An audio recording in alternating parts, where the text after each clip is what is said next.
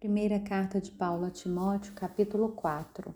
Ora, o Espírito afirma expressamente que nos últimos tempos alguns apostatarão da fé por obedecerem a espíritos enganadores e a ensinos de demônios, pela hipocrisia dos que falam mentiras e que têm a consciência cauterizada, que proíbem o casamento e exigem abstinência de alimentos que Deus criou para serem recebidos com gratidão pelos que creem e conhecem a verdade. Pois tudo que Deus criou é bom, e se recebido com gratidão, nada é recusável, porque é santificado pela palavra de Deus e pela oração. Expondo essas coisas aos irmãos, você será um bom ministro de Cristo Jesus alimentado com as palavras da fé e da boa doutrina que você tem seguido.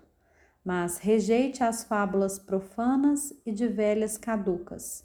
Exercite-se pessoalmente na piedade, pois o exercício físico tem algum valor, mas a piedade tem valor para tudo, porque tem a promessa da vida que agora é e da vida que há de vir. Fiel é esta palavra e digna de inteira aceitação, pois é para este fim que trabalhamos e nos esforçamos, porque temos posto a nossa esperança no Deus vivo, Salvador de todos, especialmente dos que creem.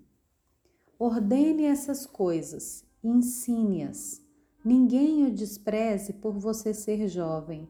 Pelo contrário, Seja um exemplo para os fiéis na palavra, na conduta, no amor, na fé, na pureza. Até a minha chegada, dedique-se à leitura pública das Escrituras, à exortação, ao ensino.